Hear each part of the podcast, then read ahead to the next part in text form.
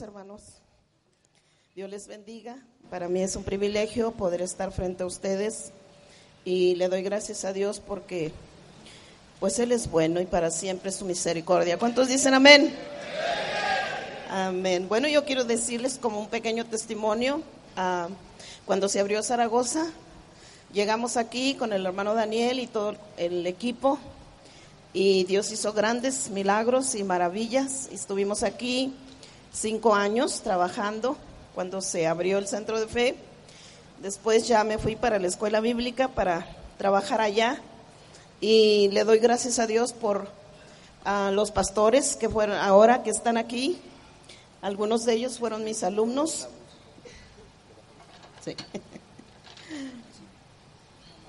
Ahí está Este está hecho para el hermano Timo, ¿verdad? Este, y gracias a Dios porque pues Dios me ha llevado por un camino que ah, yo no esperaba, yo no creía, yo no entendía, pero Dios es fiel. Dios es fiel. Amén. Y le doy gracias a Dios por esa oportunidad que me ha dado de, pues, a trabajar mayormente en el área de la enseñanza. Y en el año 85, ¿verdad? Me casé con el pastor Silvestre de la O, que también aquí fue su iglesia, es su iglesia madre, y Dios nos unió para servirle y ya él, pues es más regio que otra cosa, porque aunque nació en Jalisco, ya tiene más años viviendo en, en Monterrey, ¿verdad? Y gracias a Dios porque nos ha ayudado. Tenemos 31 años de casados, tenemos tres hijos y un nieto precioso que tengo ahora. Y este, yo le doy gracias a Dios porque Él es bueno. Y para siempre es su misericordia. Y yo quiero animarles, vengo para animarles y para retarlos, hermanos, porque ustedes son varones de Dios. ¿Y los amenes dónde están? yo creo que son varones de Dios. Amén. Ándele así. Así mismo. Son varones de Dios y ah, hay un gran potencial en la vida de ustedes. Gracias por los tres amenes. hay un gran potencial en la vida de cada varón, en cada ser humano, ¿verdad? Sea hombre o mujer. Dios no hace excepción de personas, es lo que dice ahí en Gálatas ¿verdad? Pero en esta hora yo vengo para compartir con ustedes un tema que es resucitados con Cristo. El poder de la resurrección que, que Cristo resucitó de los muertos, pero es para beneficio también de nosotros, para que nosotros también resucitemos, seamos resucitados con Cristo. ¿Cómo somos resucitados? Cuando recibimos al Señor Jesús. Vamos a abrir nuestras Biblias en Efesios 2 y luego oramos. Amén. Y bueno, si ustedes ven aquí una mujer este, predicándoles a ustedes, no se aflijan, porque no voy a hablar de mí, sino voy a hablar lo que está en la palabra de Dios. Amén. Y bueno, ah, antes de leer, por otro lado, eh, le doy gracias a Dios porque desde que nacimos, bueno, desde que era muy pequeña, de yo creo un año, dos años, conocimos al hermano Daniel Ost. Y siempre tuvimos una amistad, ¿verdad? Mi familia y, el hermano, mis padres y él. Ah, y al paso de los años, ¿verdad? Mi mamá murió cuando yo tenía tres años y al paso de los años, ¿verdad? Esa amistad se fue haciendo pues mejor y más, más profunda. Y finalmente cuando empecé a trabajar con el hermano Daniel ya completamente, ¿verdad? Cuando antes, cuando se abrió el primer centro de fe en San Nicolás, donde estamos ahora mi esposo y yo, a sus órdenes, ah, yo me vine a integrar a la familia y por eso el hermano Timo dice que soy su hermana, porque el hermano Daniel me adoptó como una hija. Tengo mi apellido de de familia, pero pues a lo mejor ah, tengo de los dos. Tengo la herencia espiritual, host. a mucha honra. y mi apellido ah, físico es, o natural es Cano, ¿verdad? Pero la herencia espiritual es Ost. Así es de que le doy gracias a Dios por este privilegio también que Dios me ha dado. En Efesios 2 dice así la palabra del Señor desde el versículo 4. Pero Dios, que rico en misericordia por su grande amor con que nos amó, aun estando nosotros muertos en pecados, nos dio vida juntamente con Cristo. Por gracia sois salvos. Y juntamente con Él nos resucitó y asimismo nos hizo sentar en los lugares celestiales con Cristo Jesús, para mostrar en los siglos venideros las abundantes riquezas de su gracia en su bondad para con nosotros en Cristo Jesús, porque por gracia sois salvos por medio de la fe y esto no de vosotros, pues es un don de Dios, no por obras para que nadie se gloríe. Porque somos hechura suya, creados en Cristo Jesús para buenas obras, las cuales Dios preparó de antemano para que anduviésemos en ellas. Oramos, hermanos. Vamos a pedirle al Espíritu Santo que sea Él que hable a nuestras, nuestras mentes y corazones. Padre, en el nombre de Jesús, te damos toda la gloria, toda la honra. Y en esta hora, Señor, te pido que tú tomes el control. Y Espíritu Santo, dirígenos, guíanos, como tú has prometido, que tu Espíritu nos va a guiar a toda la verdad y a toda la justicia. Gracias, Señor, por ese poder tan grande, el poder de la resurrección, el poder que nos levanta, el poder que nos ha dado vida, Señor. Gracias te damos en esta hora. Y Padre, ahorita yo te pido que tu palabra sea como un martillo, pero también sea como un bálsamo. Y abra las mentes, Señor, para que este privilegio que tú nos has dado, este don, este regalo, este poder, se manifieste en nuestras vidas en el nombre de Jesús. Amén. Amén. El poder de la resurrección que está en Cristo, que es ahora nuestro, nos dice aquí en el versículo 5, porque estando muertos, cuando nosotros no tenemos a Cristo, estamos muertos en vida muertos espiritualmente. Estamos separados de la vida de Dios porque muerte quiere decir separación. Entonces estamos separados de la vida de Dios. Estamos muertos, ¿verdad? Y por ahí salió hace muchos años una novela que dice Los muertos en vida. Pues sí, el ser humano está muerto. Pero cuando venimos a Cristo, dice aquí en el versículo 5, ah, nos dio vida. Ahora en Cristo nosotros tenemos la vida espiritual. Este es un nivel de cuarta dimensión. Este es un nivel elevado para el ser humano que cree en Cristo. Hermanos, ustedes son varones de Dios. ¿Cuántos dicen amén? Todavía no los oigo. Espero que la otra.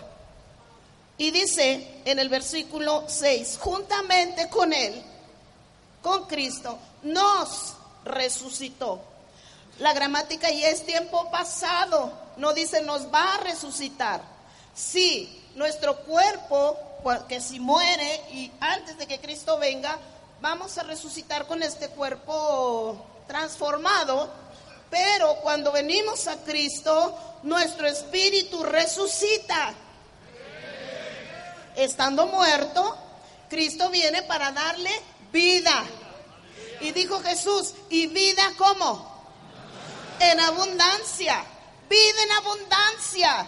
Y eso quiere decir en todos los ámbitos de nuestro ser, en lo físico, en lo ah, mental, en lo material, en lo espiritual. Cubre las tres áreas, porque nosotros somos espíritu, ¿qué más? Alma y cuerpo. Entonces las tres áreas tienen que estar con la vida abundante. Y si tú estás enfermo físicamente, no tienes vida abundante. Si tienes problemas en tu mente psicológicas, tampoco tienes vida abundante. Y si tu espíritu no está en conexión con el Espíritu de Dios, pues hay algo. Pero hermano, yo vengo para retarles hoy. Esta pequeña mujer que ustedes ven aquí tiene 70 años. No lo creen, ¿verdad? Aquí traigo mi IFE. Yo he reclamado, he reclamado, cuando yo entendí estos principios, he reclamado salud perfecta, he reclamado a mente despejada, desbloqueada de traumas, de problemas, de complejos y también en la vida espiritual. Y yo disfruto mi matrimonio. Yo disfruto a mi esposo. Y bueno, ustedes lo pueden preguntar a él. ¿Y usted disfruta a su esposa? Yo creo que sí. Si no, ya me hubiera dicho. Aunque no es de Monterrey, pero ya aprendió a ser muy francote. Hermanos, yo vengo a retarles, vengo a bendecirles, vengo a decirles, tú eres un varón de Dios. Pero Dios te ha resucitado, ha resucitado tu espíritu para que tú vivas y vivas en esa vida que Cristo solamente puede dar, que es la vida de abundancia. En todas las áreas, la mente del ser humano, hombre o mujer, es algo, es, es una potencia que todavía yo no alcanzo a comprender completamente, pero es algo tremendo científicamente hablando. Ya ven que tenemos el cerebro con dos hemisferios, el derecho y el izquierdo, y dice que él, el hombre, sobre todo el varón, usa mucho. ¿Cuál usan? Esto lo he leído en los libros de, de doctores que hablan por ahí, de lo poco que saben. Dicen que usan mucho el izquierdo. El izquierdo, el hemisferio izquierdo, es ah, el que trata con todo lo del estudio y el análisis, la lógica. Y la mayoría de hombres, especialmente sobre todo si tienen alguna profesión, eh, el estudio humanista que tenemos en las universidades nos lleva mucho hacia lo lógico y lo analítico. Entonces, se usa la parte izquierda, pero Dios nos dio la parte derecha. Y la parte derecha es la que trata con todo lo que es sentidos y todo lo que allí es donde proviene la fe. Eso dicen los doctores que estudian el cerebro. Entonces hay que despertar esa área. Y en las mujeres les funcionan las dos áreas. Por eso las mujeres hay más mujeres en las iglesias, ¿sí o no? Si usted entra a un templo, el 70%, 80% son mujeres. Bueno, eso pasa en Monterrey. Por eso me da tanto gusto ver tantos varones aquí. Voltee con su compañero y dígale, tú eres un varón de Dios. Aunque no se lo crea, hermano, usted dígale, tú eres un varón de Dios. Créalo, usted es un varón de Dios. Y Dios necesita varones. Varones con vida abundante, con poder del Espíritu Santo, con una mente sana, que la parte derecha de su, de su cerebro se use hasta que se acabe. No se la lleve nueva a la tumba. Hay un escritor que hace poco murió, el hermano Miles Monroe de las Bahamas. Y este hermano, ¿verdad? Siempre que ah, hablaba, decía, e, él quería despertarnos a los seres humanos, a los hermanos, porque los no creyentes es, es difícil, porque están en muertos espiritualmente. Pero decía, ¿usted sabe dónde están los tesoros más grandes de la tierra? Y bueno, la mente de uno se va pues a Suiza, Allá están los bancos donde están eh, las, los bancos donde están las, este, las cantidades más grandes, el oro guardado y bla, bla. ¿O dónde más? Y él decía, no. Los más grandes tesoros de la tierra están en el cementerio. ¿Cómo? Sí, en el cementerio. ¿Por qué? Porque ahí, se fueron los sueños, ahí se fueron las empresas, ahí se fueron todas las cosas que Dios te dijo que tú hicieras, pero por miedo, por no creer en ti y no creer en el Señor, se fueron al cementerio. Hermanos, no importa qué edad tengas. Fíjese que Moisés y Josué son ejemplos. ¿Cuándo empezaron su ministerio? ¿Cuántos años tenía Moisés? ¿Cuántos años tenía Josué? Cuando empezaron sus ministerios. Ministerios de poder. No ministerios chafas así. Ministerios de poder. ¿Cuántos años tenían? Tenían 80 años. Por eso a mí me faltan 10 para llegar a 80. Tenían 80 años. Entonces no hay excusa. Solamente que tú entiendas estas palabras. El Señor ha resucitado tu espíritu. Le ha dado vida. Vida. Pero de ti está y de ti depende si esa vida es en abundancia o es raquítica. Entonces, ¿cómo ven eso de los dos hemisferios? Estúdielo, es bien interesante. Ahí lo puede encontrar en internet. Y por eso hay tantas mujeres que ellas son las que oran más. No te este, quiero quitarles, hermano. Yo sé que usted trabaja mucho y no tiene tiempo, pero las mujeres que oran más, a veces que ayunan, eso pasa en Monterrey. Las mujeres en Monterrey cada mes van tres días al ayuno. No todas, unas veces uno, otras veces otras. Y los varones no, porque trabajan y no tienen tiempo. Y bueno, cada quien. Allá en Monterrey eso nos pasa. A lo mejor aquí no. Pero el Espíritu Santo quiere tratar contigo.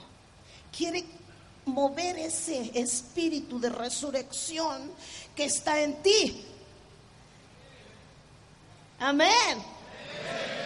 Quiere moverlo, hermano. Hay un tremendo potencial en ti. Hay un tremendo poder en ti que está dormido. Pero el Señor lo quiere mover. Lo quiere usar para su gloria y su honra. Él quiere extender su reino. ¿Cómo se extiende el reino de Dios? No le mueva, hermano. Aquí está bien. Si voy a gritar, lo voy a bajar. ¿Cómo se mueve el reino de Dios? ¿Cómo se extiende el reino de Dios? Se extiende a través del poder del Espíritu Santo. Y el Espíritu Santo empieza a mover ese poder que resucitó a Cristo, es el poder que nos resucita a nosotros. Y ese poder nos va dando ideas, nos va guiando. Así se levantaron los centros de fe. Es el poder que te da fe para hacer tu empresa. Es el poder que te da fe para arreglar tu vida. Es el poder que te da fe para arreglar tu hogar, tu matrimonio, tus hijos. Esa es la fe el poder que mueve la fe, porque todo es por fe, hermanos. Todo lo que recibimos de Dios es por fe. Pero la fe siempre nos lleva a la obediencia. La fe siempre nos lleva a la obediencia. Nadie puede decir, yo tengo fe. No, en tu vida se va a ver si tienes o no. Por sus frutos se va a ver si tienes la fe de Dios o no. No vamos muy lejos. Amén. Y sucede que este lugar se llama centro de. Y todos ustedes van al centro de. ¿Qué pasó?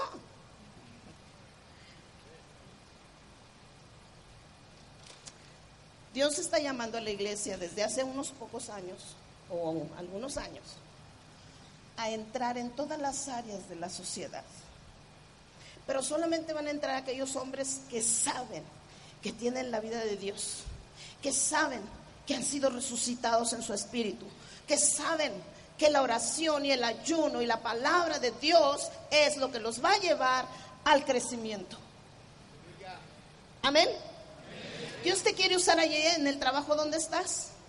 Él quiere que ahí seas luz y sal. Porque dice que nosotros somos la sal de la tierra, ¿verdad? Que somos la luz del mundo. ¿Dónde? Para alumbrar dónde? En dónde trabajas, en dónde vives, con tu familia, con tu hogar, con todos los que te rodean. Allí es donde Dios quiere que ilumines. Y en ti, hermano, Si tú tienes a Cristo, tienes el espíritu de resurrección. Tienes el espíritu de resurrección. Todo lo que toques va a tener vida. Tus manos tienen espíritu de resurrección. Por eso dice, pondrán sus manos sobre los enfermos y sanarán. ¿A cuántos les has puesto la mano para sanar? No me digan. Pondrán sus manos sobre los enfermos y sanarán. ¿Por qué? Porque en tus manos hay poder de vida, hay poder de resurrección. A lo mejor no lo ha probado, hermano, pero en fe empiécelo a creer. Porque dice en el versículo 10,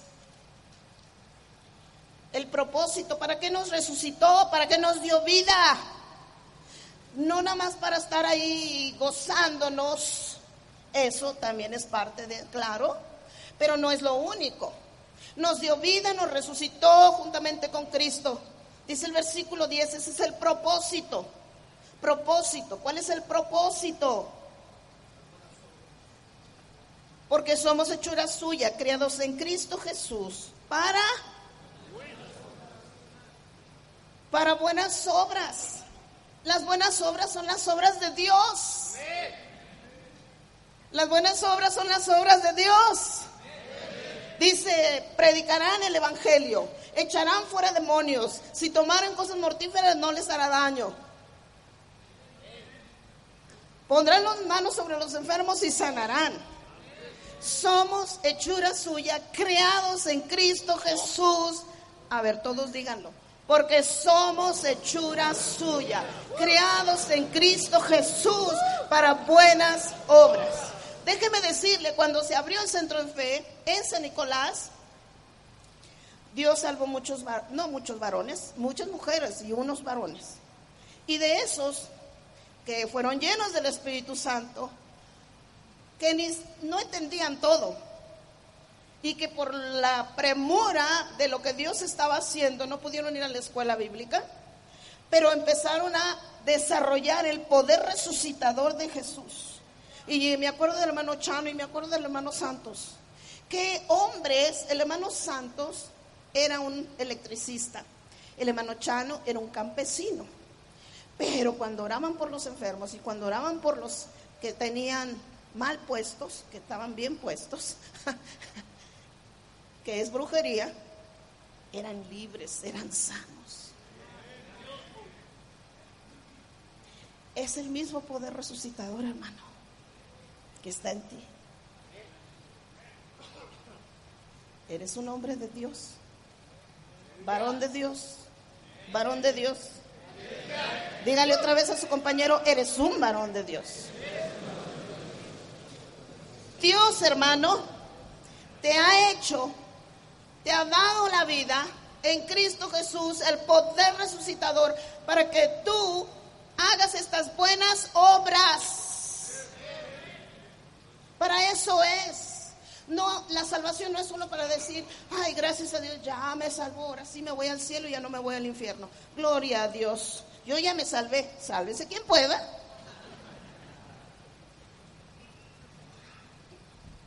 No, hermanos. Ahora estamos para hacer buenas obras. Amén. Es el propósito. Y luego fíjense lo que dice el siguiente versículo. No pueden poner aquí la Biblia en la pared porque muchos no creo que no traen Biblia. Eh, este, los versículos no se pueden poner en la pared, hermanos. Por favor. Dice la segunda parte del versículo. Ok, dice, las cuales, estas buenas obras, este hacer el, eh, la obra de Dios, dice, las cuales Dios preparó de antemano para que anduviésemos en ellas. En otras palabras, Dios ya te tiene tu agenda hecha. ¿Usted sabe cuál es la agenda que Dios le tiene hecha? ¿O vive al día? O como los mexicanos decimos, sabe lo que Dios diga. ¿Cómo está, hermano? Pasando, hermana, pasando. Ay, a ver cómo nos va mañana, a ver cómo nos va pasado. No, hermanos. El ejemplo del hermano Daniel a mí me cambió la vida. Porque cuando Dios le habló, Dios le dijo específicamente lo que tenía que hacer. ¿Sí o no, hermano Timo? Le dijo, esto es lo que yo quiero que hagas. Tú vas a cambiar la iglesia en México. Tú vas a ganar mexicanos. Y le dio dos visiones del infierno que ustedes ya han oído. De cómo los ah, mexicanos iban cayendo al infierno y no había quien detuviera esa caída. Y eso lo provocó a él a esa tremenda visión de entrar al radio, de echar folletos por avión, de, hacer campañas grandes constantemente, de siempre estar pensando en uno más, en un alma más, en un alma más. Porque Dios ya tenía preparado de antemano su agenda. Una vez él estaba predicando, porque fue un milagro como él entró a la radio, un milagro de Dios. Cuando no se permitía que se hablara de Dios en la radio. Y un día él estaba grabando y yo entré a dejarle alguna cosa a la oficina porque yo fui también una de sus ayudantes. Tenía cinco secretarias y a todas nos daba, era un hombre muy inteligente, nos daba trabajo. Y yo entré de repente cuando él estaba grabando y se voltea y me dice, ¿por qué Dios me escogió a mí? Pues me agarró de sorpresa y yo dije, pues yo no sé. Pero él se estaba preguntando a sí mismo, porque no llenaba los requisitos para hacer un programa de radio. Era contra la ley. Era extranjero. Tenía mucho acento. Pero para Dios no hay nada imposible. Hermano, ¿qué es lo que Dios te tiene preparado en su agenda? Tú dirás, es que yo no tengo esa educación, es que yo no estudié para ingeniero, es que yo no estudié para doctor, es que yo no estudié nada. No importa. ¿Sabe quién ganó a mi esposo? Un pobre paletero, indígena del estado de Guerrero. Lo ganó para Cristo.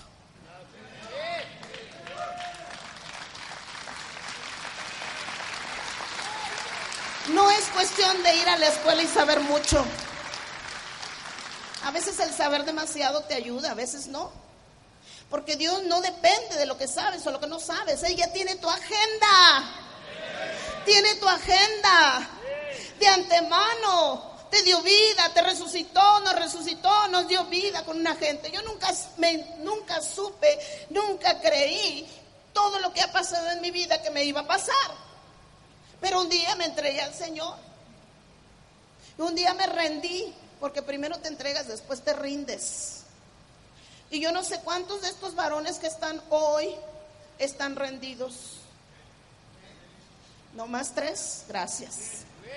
Los demás, hoy es el día de que se rindan, hermanos. Porque una cosa es entregarse a Cristo, otra cosa es rendirse.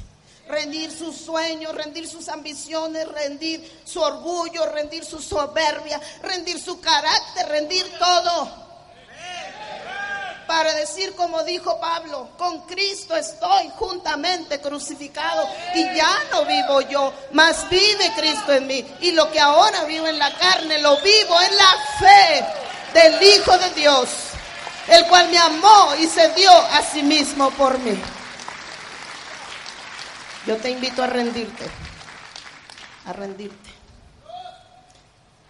Yo no quería ser esposa de pastor porque soy hija de pastor. Y nosotros tuvimos mucha escasez, vivimos mucha escasez, porque mi padre y el hermano Daniel también, mis padres, creían en entregar todo a la obra de Dios. Y entonces pues no pensaron en nosotros mucho. Querían que nosotros sirviéramos al Señor, nos prepararon para ello, pero lo económico no, no era lo primordial. Así es que yo decía, no, yo ser esposa de pastor, no. Y traté de alejarme, pero el Señor me trajo otra vez a través del hermano Daniel, lo cual agradezco al Señor porque Él es bueno. Porque Él no quería que yo perdiera la bendición. Y después de eso tuve una aventura de fe. Una aventura de fe es vivir en la vida y el poder de resurrección de Jesús. Vivir para Cristo es una aventura, hermanos. Yo nunca soñé viajar por todo el mundo. Yo nunca soñé eh, hacer todo lo que he hecho y a lo mejor hay más. Ya les dije, estoy esperando mis 80 años. Hermano, ¿cuál es tu agenda? ¿Cuál es la agenda que Dios tiene para ti? No te imaginas lo hermoso y maravilloso que es. A veces nosotros vivimos quejándonos, ay, si me hubiera tocado un padre rico, y si me hubiera tocado que mi papá me diera, pero no me dio herencia, y si me hubiera tocado nacer en Estados Unidos, y si me hubiera tocado no sé dónde. No, la cigüeña te dejó aquí en México con un propósito.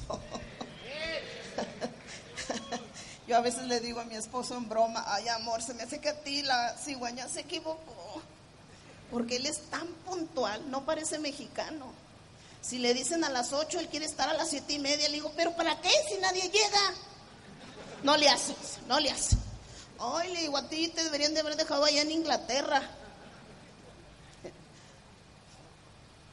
Pero hermanos, Dios te trajo aquí a México. Y aquí en México te puede bendecir. Él no necesita Estados Unidos, ni necesita Canadá, ni necesita Europa. Él puede allá y puede aquí. Pero es tu fe. Y tu fe tiene que estar basada en la palabra. Y tu fe está, tiene que moverse y tiene que fluir.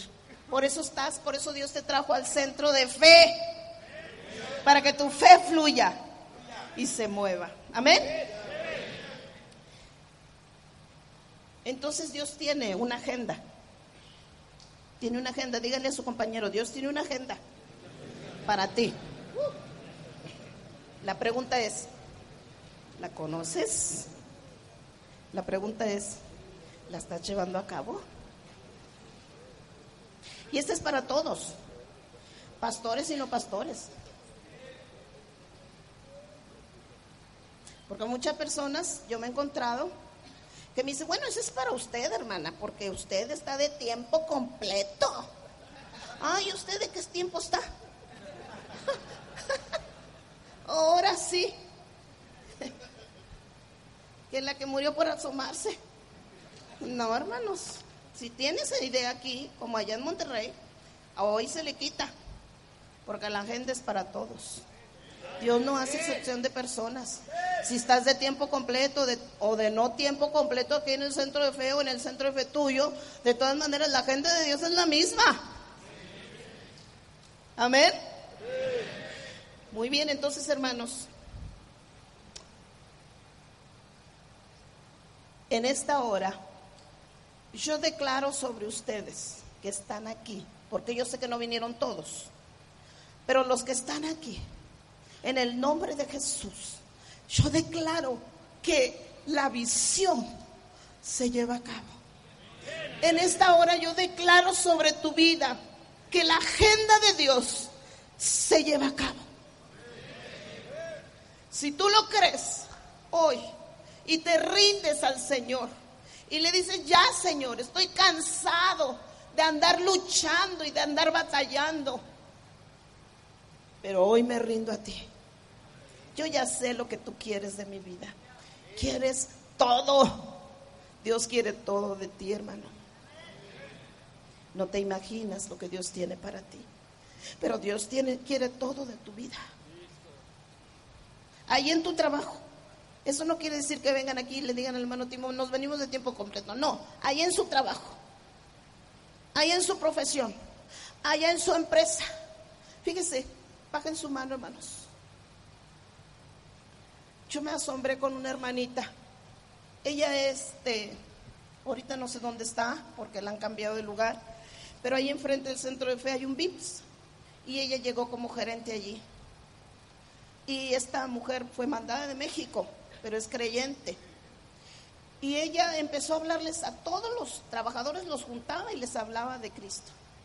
Y llevó como cinco o seis mujeres ah, de las empleadas y se entregaron a Cristo. Y sus familias se entregaron a Cristo. Y luego preparó allí en Vips un cuarto de oración. Dije, yo no sé si yo haría eso. Y luego cuando, como allí van muchos viejitos o ya personas de la tercera edad, perdón, a, a desayunar, y ella pues los empezó a conocer, ¿verdad? Porque llegaban ahí todos los días. Y a veces veía que alguno iba así como que se veía mal y les preguntaba, ¿cómo está? Este, ¿Cómo se siente? Oh, pues que me duele, que no sé qué, que te... Véngase, vamos a orar por usted. ¿Quiere que oremos por usted? No, pues que sí. Sí decía que sí. Se lo llevaban al cuartito de oración. Y mandaba a llamar dos, tres empleados. Vénganse, vamos a orar por el Señor. Y allí oraban por ellos. Yo dije, wow, si en todos los VIPs se hiciera esto, y en todos los sambos, y en todos los lugares, los hermanos de Dios, las mujeres y los varones de Dios, si hiciéramos esto, que, que cambie nuestra nación. Porque déjame decirte, dele un aplauso a Cristo.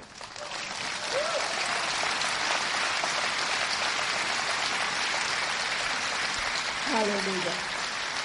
Déjame decirte que el único cambio para México no es el gobierno. No hay ningún partido hasta ahorita de los que hay que yo vea que tienen el potencial para cambiar a México. Y si hay alguien aquí, espía del gobierno, te lo estoy diciendo a ti.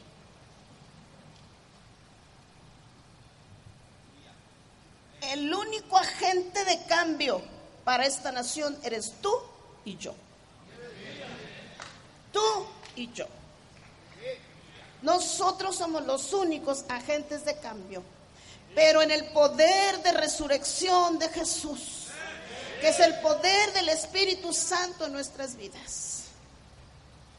Somos los únicos agentes de cambio que podemos llevar la palabra de poder y de resurrección. Porque ustedes, varones, son la cabeza de la creación.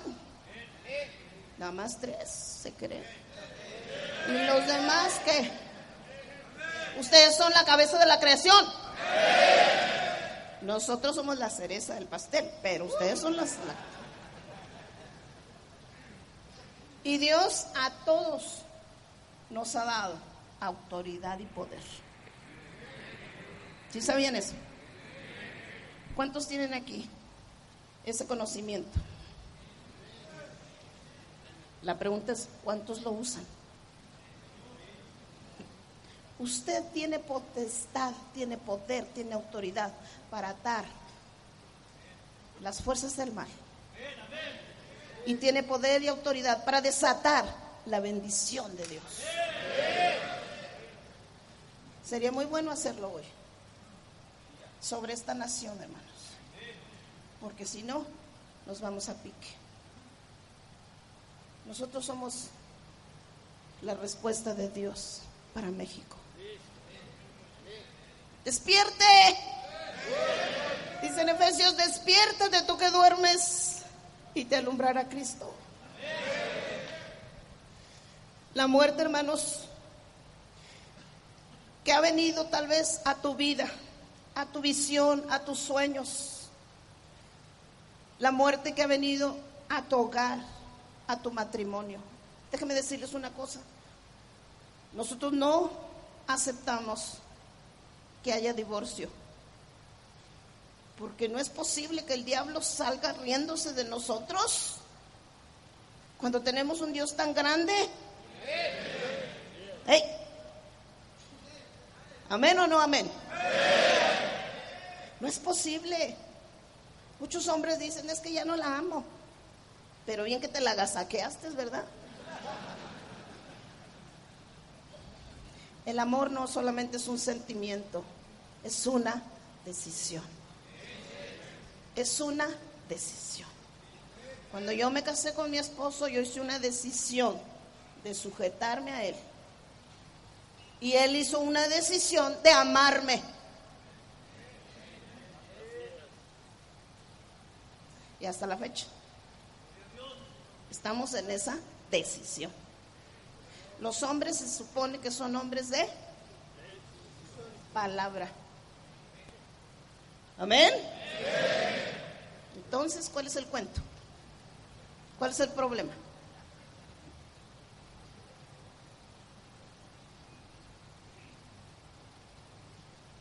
Si su esposa no se sujeta, hay un problema espiritual. Vaya con Dios, vaya al Espíritu Santo. No empiece con que, es que ya no la quiero. Es que aquí ya se acabó el amor. No, hermanos, el amor nunca deja de ser.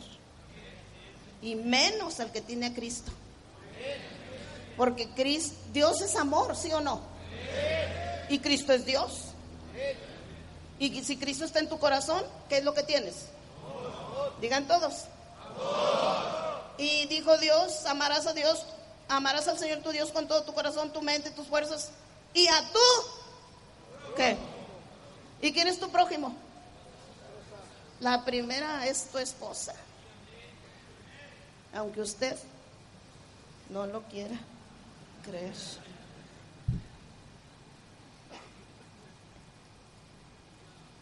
Pero si ha muerto, hermanos, si está muerto ese sentir, usted hoy lo va, lo puede resucitar. En el nombre de Jesús. ¿Verdad? El diablo no viene sino para hurtar, matar y destruir. Hoy Dios puede renovar ese amor. Y hoy en esta mañana o tarde, lo que sea, yo declaro que ese amor de Dios se derrama en la vida de cada uno de ustedes. Todos los que creen en Jesús y que tienen a Jesús en su corazón, se derrama ese amor, se derrama ahorita, se derrama en el nombre de Jesús como fuego sobre tu vida, sobre tu alma, sobre tu espíritu, en el nombre de Jesús. Aleluya. Yo experimenté una vez esto, no con mi esposo, sino cuando era soltera. Yo tenía problemas para amar. Y un día el hermano Daniel me llamó y me dio una buena, una santa regañada. ¿A cuántos les han dado santas regañadas? Ay, pues a casi nadie. Pero pues si hoy lo sienten así, es una santa regañada. Y entonces yo le dije, pues es que yo no puedo amar a esa persona porque esto y esto y esto y esto me ha hecho. Y me dijo, sí, es cierto, pero voy a orar por ti. Y el hermano, pues ya ven que era un hombre grandote y bien fornido y tenía una manona, pero y cuando me la puso, pues me cubrió toda la cabecita. y oró por mí. Y oró para que Dios me llenara de amor.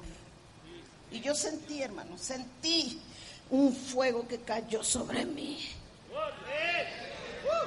Y pude perdonar y pude empezar a amar. A veces estamos atados por el enemigo, por la mentira del enemigo. Es que te hizo, es que te tornó, es que no te dio, es que esto, es que el otro. Pero esa es la mentira del enemigo. Pero nosotros vamos a la obediencia de la palabra. Amén. Si amo a Dios, amo a mi prójimo. Amén. Y si siento que se ha acabado y que está muerto, yo tengo el espíritu de vida en Cristo Jesús. Tengo el poder resucitador en mí. Aleluya. Entonces, todo lo que haya muerto, si han muerto los sueños, de lo que Dios me ha dicho que haga. Si ha muerto en mí eh, el deseo de servir al Señor, el deseo en, en, el liderazgo de ganar almas, si ha muerto en mí alguna cosa que el Señor me ha puesto, el don que Dios me ha dado, porque todos tienen dones, hermanos. Y no nada más uno. Volte con su compañero y dígale, aviva el don. Aviva el don. Hay que hacerse un autoexamen con el Espíritu Santo. ¿Cuál es mi don, Señor? ¿Y qué sorpresa se va a llevar? ¿Qué sorpresa se va a llevar? Avive el don, avive el fuego que está en usted, que un día recibió. Cuando usted recibió a Cristo, dice mi esposo, yo iba todos los días al centro de fe porque todos los días había culto. Yo no sé si ahora todos los días tienen culto, dice, pero todos los días, después del trabajo, me iba al centro de fe. Bueno, gracias a Dios que ahora ya no tiene que ir todos los días porque ya vive en el templo, ¿verdad? Pero a veces pasa otro problema, que se nos hace una rutina, cuidado con que la, hora del culto, con el servicio al Señor se nos haga rutina. Cuidado, porque eso es algo que puede suceder si nosotros lo permitimos. Nos tenemos que estar renovando cada día, cada día, cada día, hermanos. Cada día, renovándonos en el Señor. ¿Cómo? En la palabra de Dios, en la oración y en el ayuno. Amén. Amén. El creyente no puede estar deprimido. Y yo he visto hermanos y mujeres, hombres y mujeres creyentes que se dejan deprimir. Yo estuve deprimida. Yo estuve deprimida, sufrí depresión por muchos años siendo cristiana y aún sirviendo al Señor. Porque le hice caso a los problemas, le hice caso a las ofensas, le hice caso a mi orfandad, le hice caso a muchas cosas que el diablo me traía y se las creí. Y entonces caí en depresión y me enfermé. Y estuve enferma por varios años así. Hasta que un día clamé a Dios y le dije, ¿por qué estoy así, Señor? Y me dijo, por tu pecado. ¿Yo pecado? Si yo no hago nada malo, Señor. Dijo, sí, tu pecado. Y entonces el, Señor me habló sobre las áreas que necesitaba cambiar, las áreas que necesitaba corregir. Y no eran áreas de adulterio, ni de fornicación, ni de, de andar en los bares o de tomar, o nada de eso. Eran áreas en mi carácter. Eran áreas personales en mi carácter. Eran también áreas de falta de perdón. Y gracias a Dios porque el Señor me llevó a cada una de ellas. Me costó, sí, rendirme y reconocer. Me costó humillarme. Pero una vez que lo hice, Dios me sanó. Quedé sana.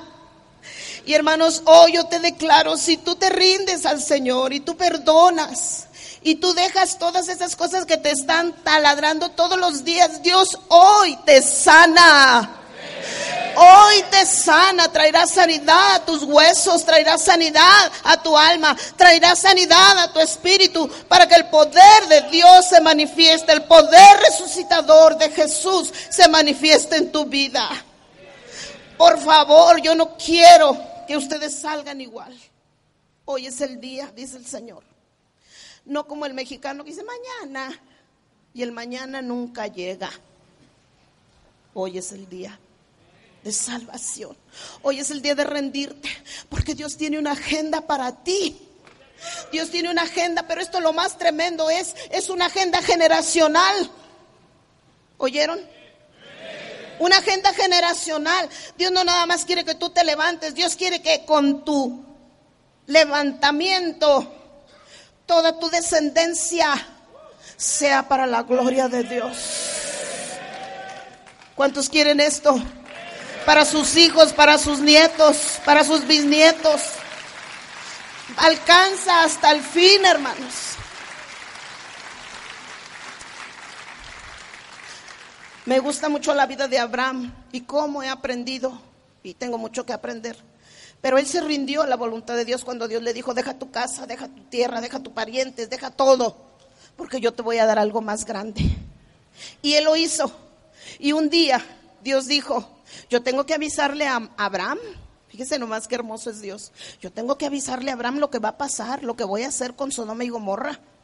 Porque él va a enseñar a sus hijos.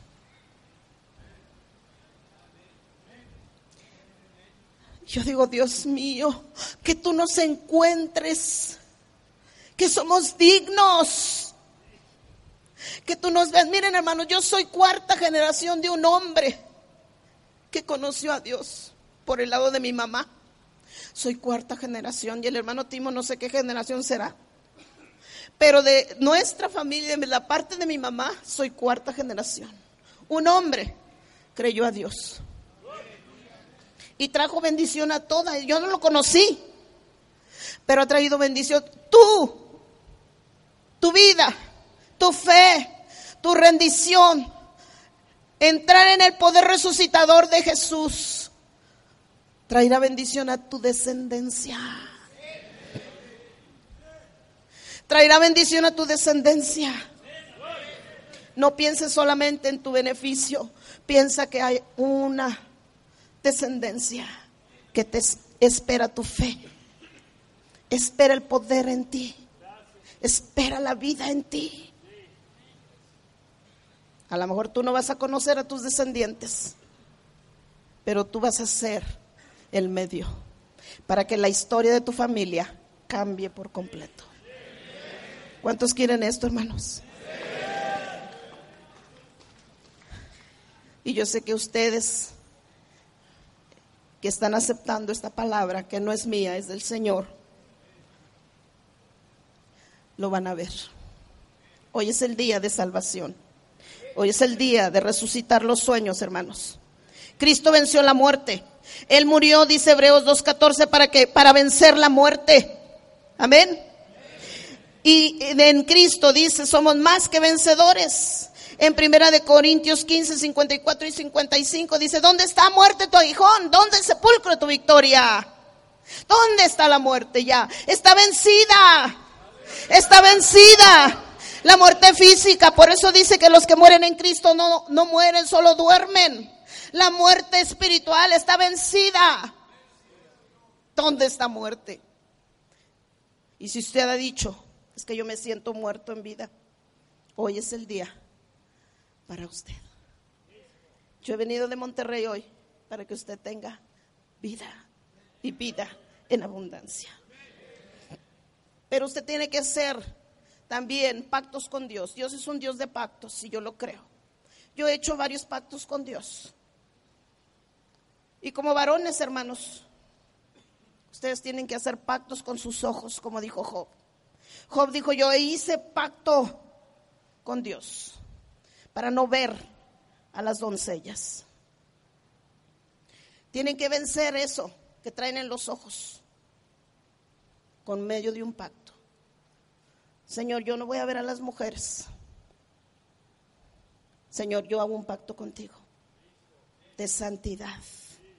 Mis ojos son para verte a ti, Señor. Mis ojos son para ver tu palabra. Mis ojos son para ver la necesidad en cada persona. Amén. Pactos con Dios. Y en el Salmo 101.3 dice que tenemos que tener cuidado con nuestros, con lo que vemos. Si tú estás atado en pornografía, hoy es el día para que seas libre. Yo te sugiero que pases aquí porque el altar es un lugar sagrado. Ahorita todavía no, no corran. Pero hay muchos que se dicen creyentes y hasta pastores que ven pornografía. Y hermanos, este es un demonio terrible que atonta, bloquea todo en la vida de una persona. Bloquea el desarrollo mental, bloquea el desarrollo espiritual, bloquea todo. Y nosotros tenemos que tener una mente, la mente de Cristo. Amén. Si estamos en Cristo, tenemos que tener la mente de Cristo. Amén. Entonces, hermanos, ya estoy para terminar. Usted dígame cuándo, hermano. Hágame así cuando ya vaya a ser hora, o a lo mejor ya me pasé. Tenemos que hacer pactos con Dios de vivir para Él. ¿Cuántos han hecho un pacto con Dios? Hasta la muerte.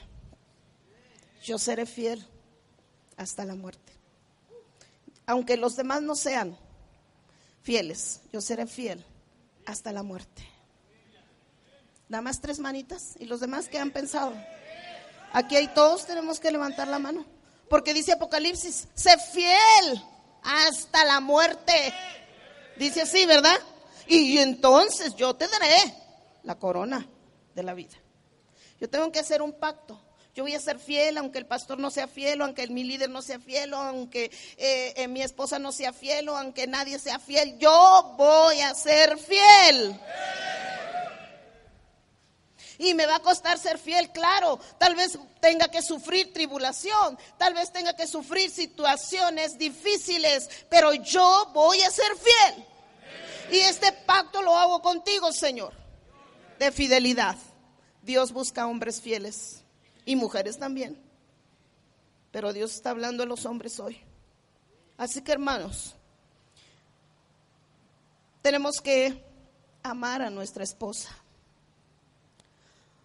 Dice la palabra de Dios, maridos, ahí en Primera de Pedro 3, maridos, amad a vuestras mujeres.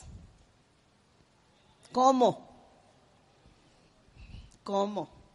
No se lo saben el versículo, ¿verdad? A ver, vayan a la Biblia y, lo, a primera de Pedro 3, por favor, y lo apuntan bien fuerte y lo subrayan para cuando se les vaya a olvidar. Dice, vosotros maridos, igualmente vivid con ellas sabiamente, dando honor a la mujer como un vaso más frágil y como herederas de la gracia, de la vida. Ahora, este, el problema está aquí, hermanos, al final. ¿Para qué? para que vuestras, ¿qué? Oraciones no tengan estorbo. Aquí está una respuesta para sus oraciones. ¿Por qué Dios no le responde en su empresa? ¿Por qué Dios no le responde en su trabajo? ¿Por qué Dios no le responde en su salud? ¿Por qué Dios no le responde no sé qué? Pues a lo mejor ahí está la respuesta. ¿Cómo trata a su esposa? Yo sé que aquí no son así, pero en Monterrey hay hombres que las tratan como la criada de la casa. Otros como la vieja, la vieja. Otros como un mueble de la casa. Otros como no sé.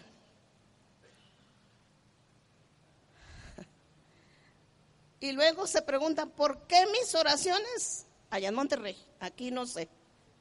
¿Por qué mis oraciones? ¿Por qué Dios no me contesta? Ya me cansé de pedir y pedir. Ahí está la respuesta. Autoexamínate. Autoexamínate.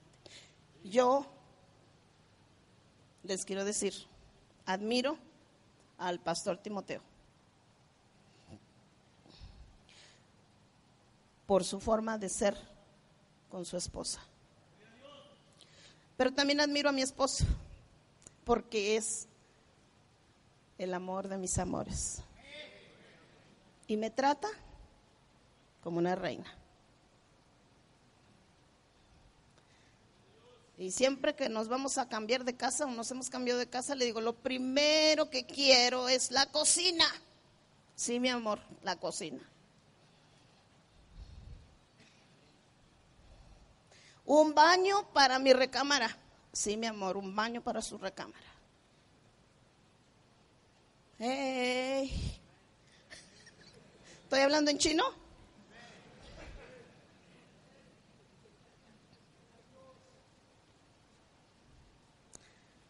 Hermanos, hermanos, despierten. Aquí está la bendición de Dios. Ustedes tienen un ejemplo en el hermano Pastor Timoteo, no sea de los otros pastores porque no he convivido con ellos, pero al hermano Timoteo lo conozco desde que era niño. Y ha sido un ejemplo para mí y para mi esposo también.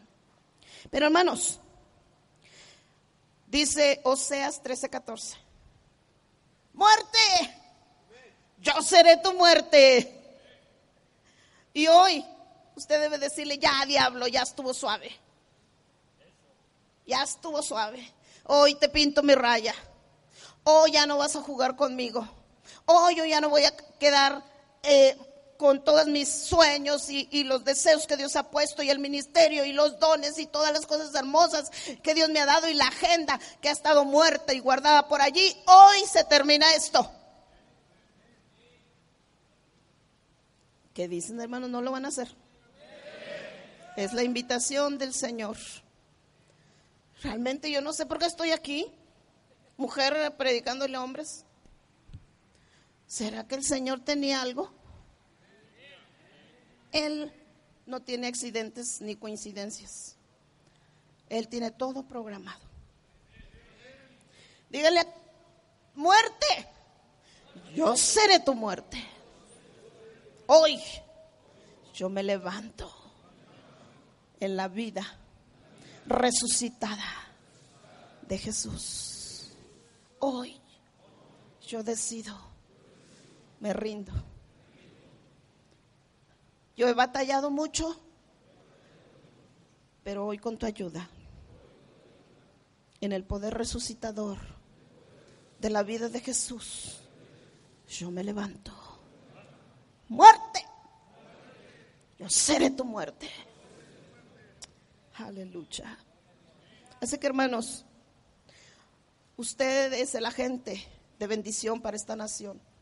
Usted es la bendición para las generaciones de su familia que vienen tras de usted. Usted es una persona clave en el reino de Dios. Dígale a su compañero, eres una persona importantísima, clave, especial en el reino de Dios. Ahora dígaselo a usted mismo, yo soy una persona importantísima, necesaria para extender el reino de Dios. Dios no tiene más que a ti. Dios no tiene más que a ti. Varón de Dios. En el nombre de Jesús, levántate, levántate, levántate en el nombre de Jesús. Es el tiempo, es el tiempo, no lo dejes pasar. Dios dice, hoy es el día, hoy es el día, no es mañana, hoy, hoy es la palabra. Y yo te invito a que te pongas de pie. Dios es bueno, hermanos. Dios te ama.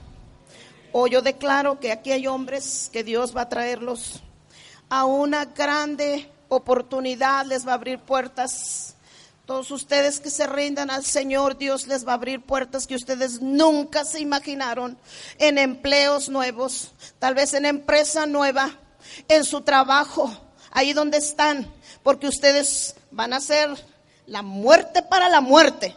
Le van a dar muerte a la muerte. Amén. Hoy el Señor te renueva, hermano. Renueva ese poder resucitador. Levante su mano al Señor y dígale, yo lo recibo, Señor. Yo recibo hoy la vida, el poder de resurrección para mí, para mi descendencia, en mi hogar, en mi trabajo, en mi empleo, en el nombre de Jesús. Hoy se renueva el sueño que Dios ha puesto, los dones, talentos que Dios me ha dado y ha puesto en mi vida hoy, hoy se renueva. Ahora dele gracias a Dios y empiece a orar en el nombre de Jesús. Empiece a orar con sus propias palabras. Si le tiene que pedir perdón a Dios, pídaselo. Si tiene que rendirse al Señor, ríndale. Si tiene que hacer un pacto con sus ojos, hágalo. Con su forma de hablar, no más mentira. Con su forma de vivir Hágalo con Dios hoy. Hoy es el día, hermano. En el nombre de Jesús, Dios quiere hacer grandes cosas y usarte. En el nombre de Jesús. Aleluya, siga orando, hermano siga orando. Yo quisiera orar por todo, por cada uno de ustedes. Pero hoy yo despierto, despierta, Señor. Y en el nombre de Jesús yo declaro que se despierta en ti ese espíritu, ese deseo, ese nuevo poder, ese nuevo deseo. En el nombre de Jesús y tú vas a ver la sanidad en tu cuerpo, en tu mente, en tu espíritu, en tu hogar. En el nombre de Jesús vas a ver cómo tus manos van a ser de bendición. Levante sus manos al Señor. Dígale, aquí están mis manos, Señor. Úsalas para sanar, para sanar a los enfermos del alma, del cuerpo, del Espíritu. En el nombre de Jesús, ahora póngale en su cabeza y dígale, yo soy sano, yo soy sano. En el nombre de Jesús, yo reprendo y rechazo toda enfermedad.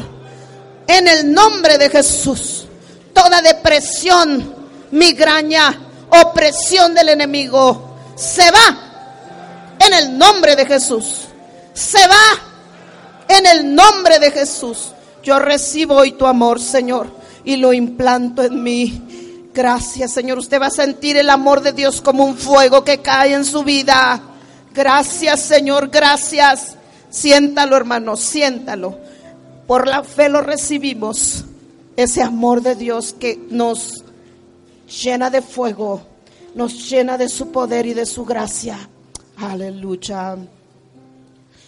Porque dígale al Señor, conmigo.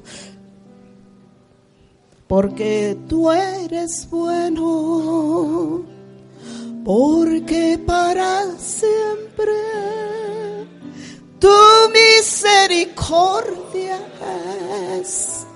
Cada mañana al despertar, sé que en ti puedo confiar, me sostienes con tu gran fidelidad. Cántelo fuerte y cierre sus ojos y dígale al Señor así, porque tú eres bueno, porque para siempre tu misericordia es cada mañana al despertar.